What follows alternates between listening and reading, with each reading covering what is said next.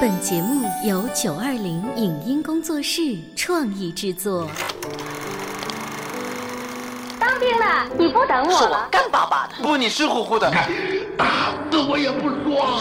罗罗，这个作品要按我个人的理解做的还不够奔放。杜秋，你看多么蓝的天。我有个秘密，我长得多美，人人都爱。谁能证明你是孤兰丹？光影旋转的流金岁月，耳边重温的声声记忆，即使物换星移，年华不再，他们依然满怀温馨，沉淀着时代经典。光影时光机，穿越历史，让我们向经典致敬。回顾经典电影，向经典致敬。欢迎收听《光影时光机》。美国作家肯·克西是二十世纪五十年代垮掉的一代运动向六十年代嬉皮士运动过渡时期的一位反文化代表人物。其代表作《飞越疯人院》，一九六二年出版，即成为本年度最为畅销的图书之一。被称为美国嬉皮士时代的反文化运动的经典之作，许多评论家将这部小说与 J.D. 塞林格的《麦田里的守望者》和杰克凯鲁亚克的《在路上》一起并称为垮掉的一代的经典之作。一九七五年，原籍捷克斯洛伐克的导演米洛斯福尔曼根据小说改编的同名电影一举获得最佳影片。最佳导演、最佳男演员、最佳女演员和最佳剧本改编五项奥斯卡奖，而在奥斯卡历史上，仅有《一夜风流》《沉默的羔羊》和《飞越疯人院》获得了被称为 “Big Five” 的这五项最重要的奖项。同时，这部影片还被美国电影学院评为二十世纪一百部最佳电影之一，成为美国电影史上的一部经典之作。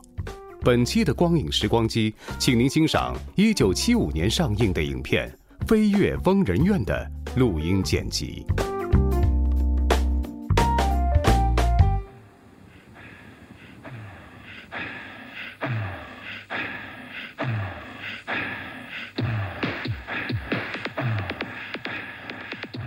这段音乐的节奏无疑是热烈的。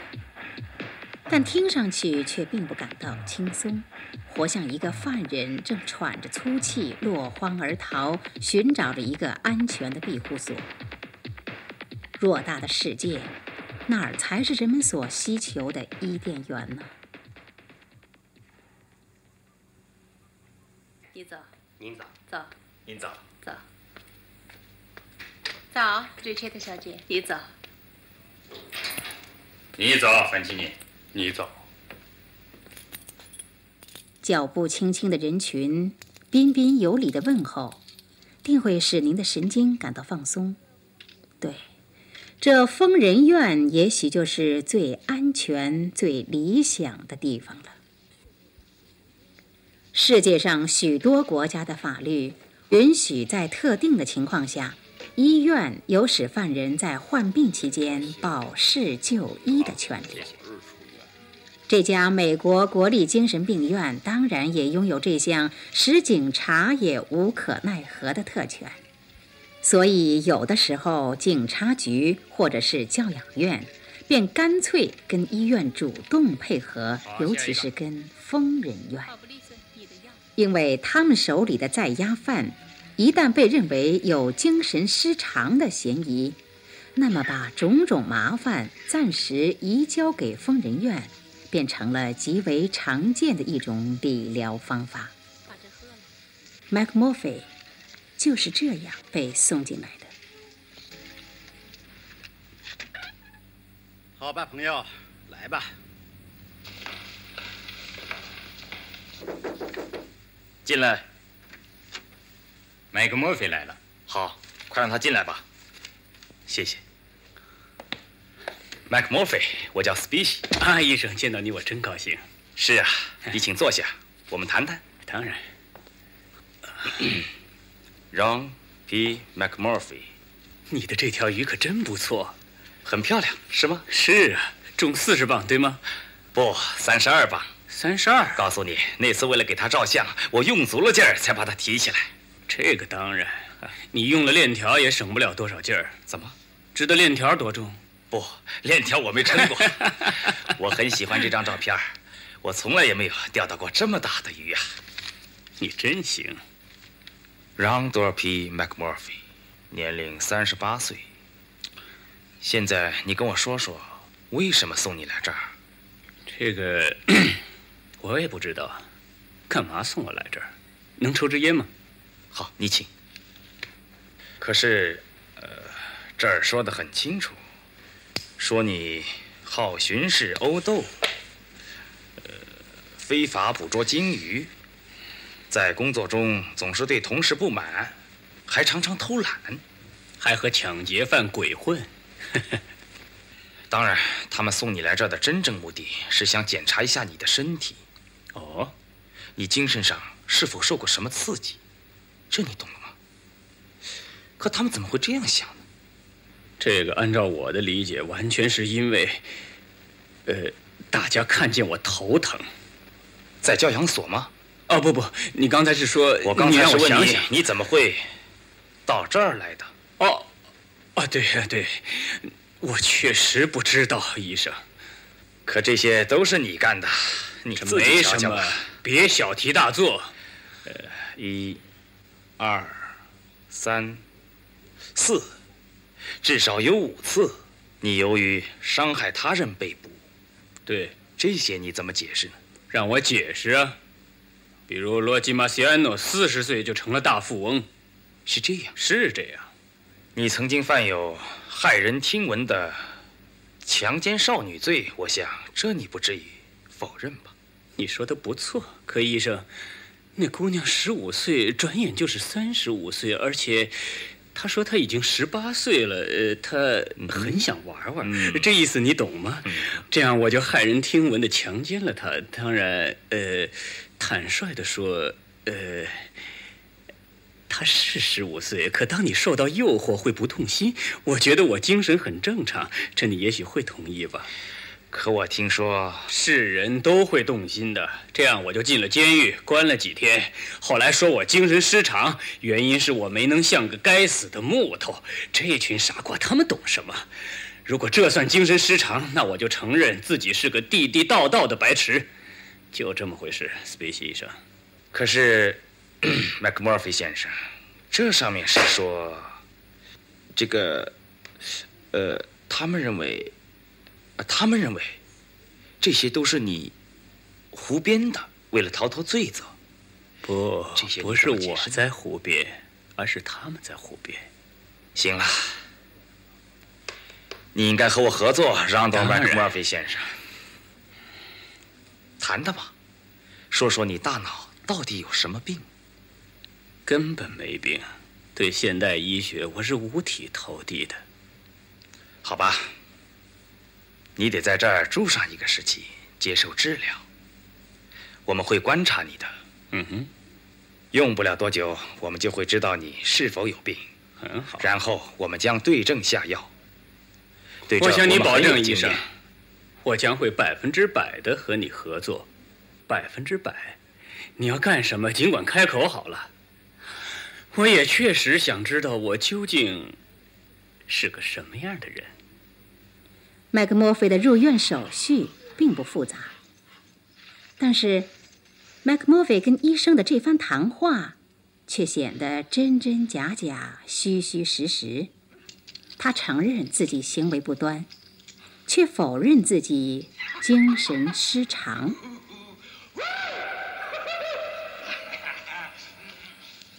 是啊，与疯人院里的这种恐怖的笑声相比，麦克莫菲似乎是走错了地方。尽管我们在广播里是无法知道麦克莫菲的长相，但是他的对答如流，再加上玩世不恭的腔调，使人感到他绝对不是一个思想健康、作风正派的完人。但也不像逻辑混乱、神经失常的疯子啊。当然，真像喝醉了酒的人不承认喝醉一样。精神病人也往往矢口否认自己的大脑有毛病。对于这一点，疯人院的护士长雷切德小姐恐怕是胸有成竹的。雷切德小姐很注重在灵魂深处考察她的病人，比如吧，她所精心组织的病情讨论会就可以说是以她发明。他要病人解剖自己，然后发动群众会诊，在这里，病人可以畅所欲言。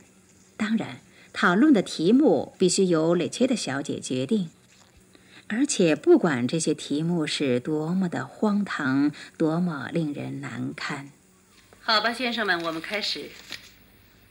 在上个星期五的会上，我们谈了哈丁先生和他妻子的关系问题。哈丁先生说，他妻子和街上的别的男人调情，这使他很不安。是这样吗，哈丁先生？对，是的，是这样的。他还说，也许他的妻子有理由去找别的男人，可什么理由呢？他又说不上来。哈丁先生常对自己的妻子说：“我恨你，我再也不愿意见到你了，你背叛了我。”好吧，你们对这有什么看法吗？斯盖伦先生，想开个头吗？真的不想。比利，你呢？呃，不不不不不，小姐。我很想在书中提到你，曾经有过一次带头发言。马提尼先生，你在听吗？是的。你带头谈谈。切斯特伍德先生。我是。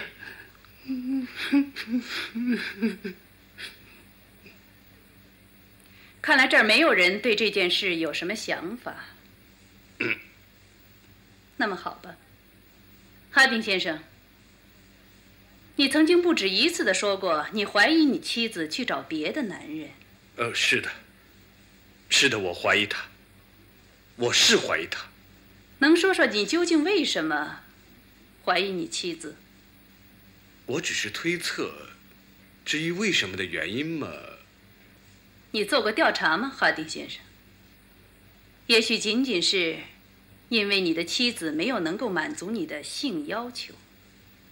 也许是吧，可我所关心的是，尊敬的雷切特小姐，呃，是有关我自己的生存问题。我的妻子并不重要，是人类之间的相互关系问题，并由此引起的对人们的各种影响。从形式到内容，哈丁，少废话，你离题太远了。我并没离题，你懂什么，泰巴？这不是废话。我不只是在谈论我的妻子，我在谈论我的生活，这些你根本不懂。我不只是在谈我，我在谈所有的人，我在谈生活的方式、生活的内容，在谈人们的相互关系，我在谈上帝、魔鬼、地狱、天堂，这你懂吗？好好想想。哼一个十足的白痴，我真不敢相信！天哪！你们居然会这么说，真使我感到莫名其妙。莫名其妙？什么？你什么意思莫名其妙？莫名其妙？莫名其妙？莫名其妙？他说莫名其妙。你们让我说几句，别那么激动。哈丁很有学问。护士长雷切的小姐导演的这场戏，在一群疯子的相互谩骂、相继哭闹中收场了。在我们听来，这确实有点莫名其妙。我们唯一的收获就是通过雷切特小姐那温柔的语调和冰冷的谈话，结识了与麦克莫菲生活在一起的病人。当然，我们不必费神去记住这些病人的姓名，只需明白，他们是与麦克莫菲一样，是被当作疯子送进这所疯人院的。尤其值得注意的是，在这次讨论会上，除了麦克莫菲在冷眼旁观以外，还有一位病人也始终没有开口。为此，麦克莫菲便有了一种引为知音的兴趣。麦克莫菲打听到这位身材高大、沉默寡言的大个子是一位印第安酋长。玩过这球吗，酋长？现在我来教你。来吧，酋长。关键是把球投进框内。好，你就站这儿，酋长。对，就这样。对，就这样，别动。这是你的位置，千万别动。你懂我意思吗？站这儿，别动。好，拿着球。对，把球拿稳。对，就这样，站着别动。别把球抱得太紧了，会漏气的。现在把球投进框内，你懂吗？哦，现在把手举起来，把球举得高高的，酋长。把手抬起来，抬起来。麦克莫菲这样说有什么用？他根本听不见。我在跟自己说话，这样帮助思维。你的话他根本不懂。这对我没坏处是吗？这对你也没坏处是吗？瞧，他没什么。唉，好吧，听着，酋长。抬手把球举过头顶，把手抬高，抬高，这你懂吗？快把手抬高，这样高点把手抬高，高点高点就这样，高点把手举过头，往上伸直，好极了，酋长，就这样啊。好吧，现在呃，准备用力往上跳，把球塞进篮筐，酋长，跳起来投篮，酋长。使劲往上跳，把这狗娘养的塞进篮筐。把球给我，谢谢酋长。现在你站着别动，把球拿好，往上跳，酋长，把球扔进篮筐，懂我意思吗？快投啊！哎，反奇，你站稳了，重新再来，酋长，你带球上篮，好，跳起来，酋长，快投啊！啊，跳起来投篮，酋长。不是说你反奇，你站稳了，反奇，你哎，你去哪儿啊？你去哪儿啊？你这是干嘛？你回来，快回来，听见没有？你究竟要到哪儿去呀？哎，先生帮个忙。看来这位一言不发的酋长所受的刺激要比其他人更深、更厉害。他高大如塔的身躯，仿佛是一架毫无生命的机器。其实，这里的人全部。像是机器，除了护士长雷切特小姐能够任意摆布、任意操纵以外，没有人可以自己主宰自己。这绿树成荫的医院对麦克莫菲来说，比教养院里的牢房更为阴森、更为恐怖。谁把广播开那么响？不要时间到。注意啊！时间到，该服药了。麦克，你是怎么？给我排！中什么邪了？麦克，给我排！我的上帝，都给我闭嘴！都把人吵死了，还怎么打牌？怎么了？接着玩吧，别那么激动。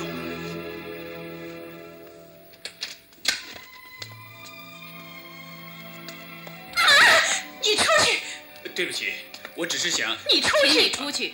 病人是不能进办公室的。呃，可我 只是想。你先出去，你先出去，然后再谈你的问题，好吗？不经允许，病人是不能进办公室的，懂吗？是，小姐。啊，比利。哦，谢谢。呃，对不起，小姐，这广播音乐能不能开得轻点儿？这样我们说话也不至于太费劲。可这音乐是给所有人听的。这我知道。可是能不能开轻点儿？这样我们说话就不用大喊大叫，啊？也许你不知道吧，这病房里有许多老年病人，开轻了他们就会听不见了，这是他们唯一的乐趣。别把手放在玻璃上。呃，对不起。那好，小姐。新来的病人居然敢冲着护士长提什么建议？这可是不祥之兆啊！况且，他又有私自在病友中寻找知己的越轨行为，长此以往将成何等体统？于是，在雷切特小姐的眼里，麦克莫菲成了疯子当中的疯子，需要给予格外的照顾。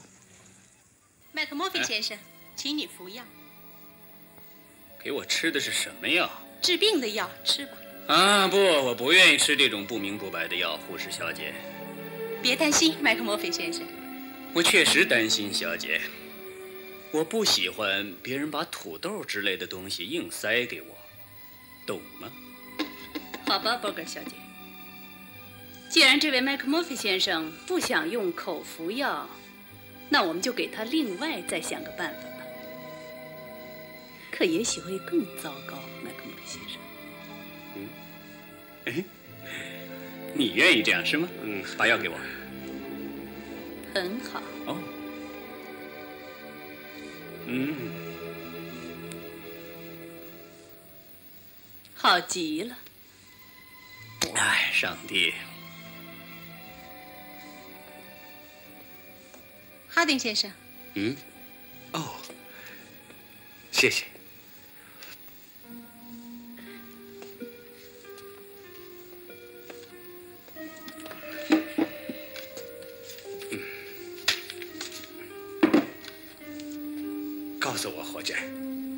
不让他们见鬼去？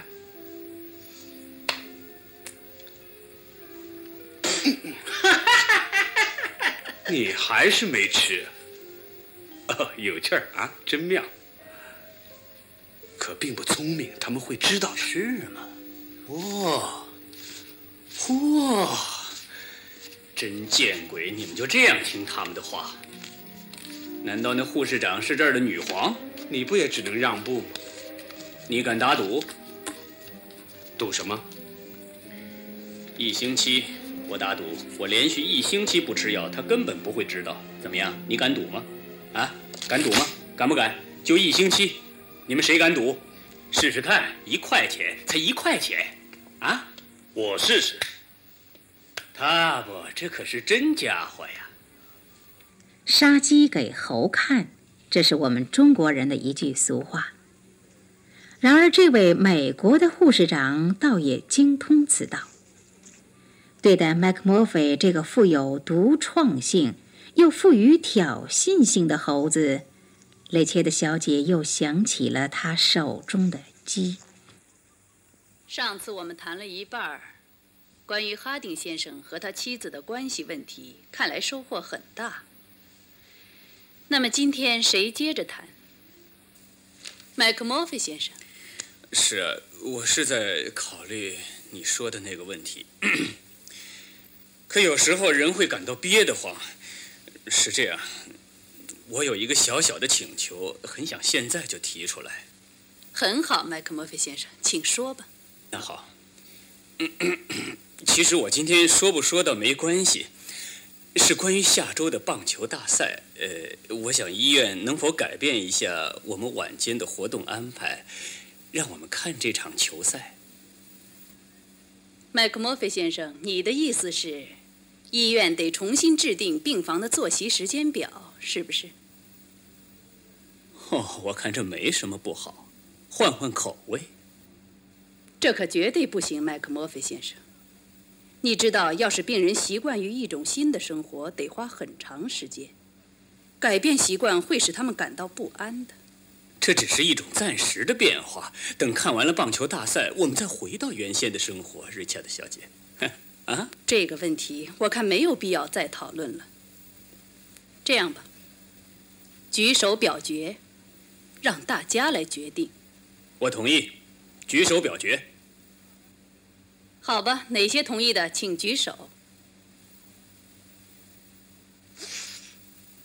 听见了，来吧，把手举起来。这是怎么了？不想看球赛吗？来吧，把手举起来，这对你们有好处。快把手举起来。对，来吧，举啊。行了，麦克莫菲先生，只有三票，医院不能采纳你的建议。对不起。尽管护士长雷切的对麦克莫菲的第三次冒犯缺乏足够的思想准备，但这场突如其来的短兵相接，还是以麦克莫菲的失败而告终了。疯人院里的女皇竟是倡导民主表决的旗手。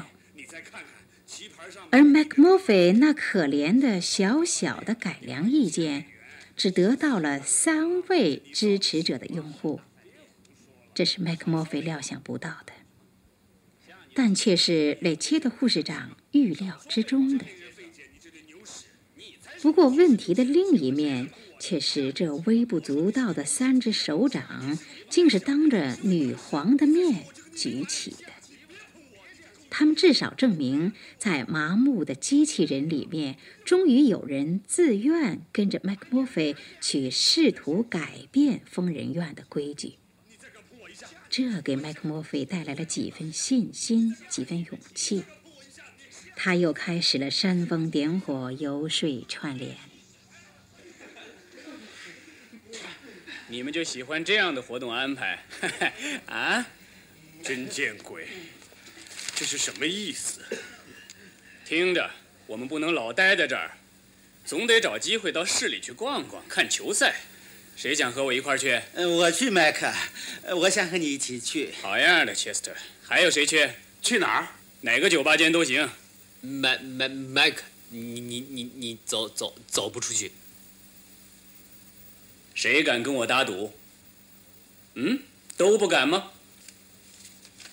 也许你指望雷切的小姐会开门放你出去吧？也许是的。也许我们想办法用头在墙上钻个洞，怎么样？你敢吗？那我的头准给挤得像只茄子。行了，我可不愿意看见你那个模样。我先用这玩意儿把窗给砸了，然后再轻轻地从那儿跳出去，到市里找个酒吧间，吹着口哨看世界棒球大赛。就赌这个，你们谁敢跟我打赌？啊？这里是光影时光机，稍后欢迎您继续收听。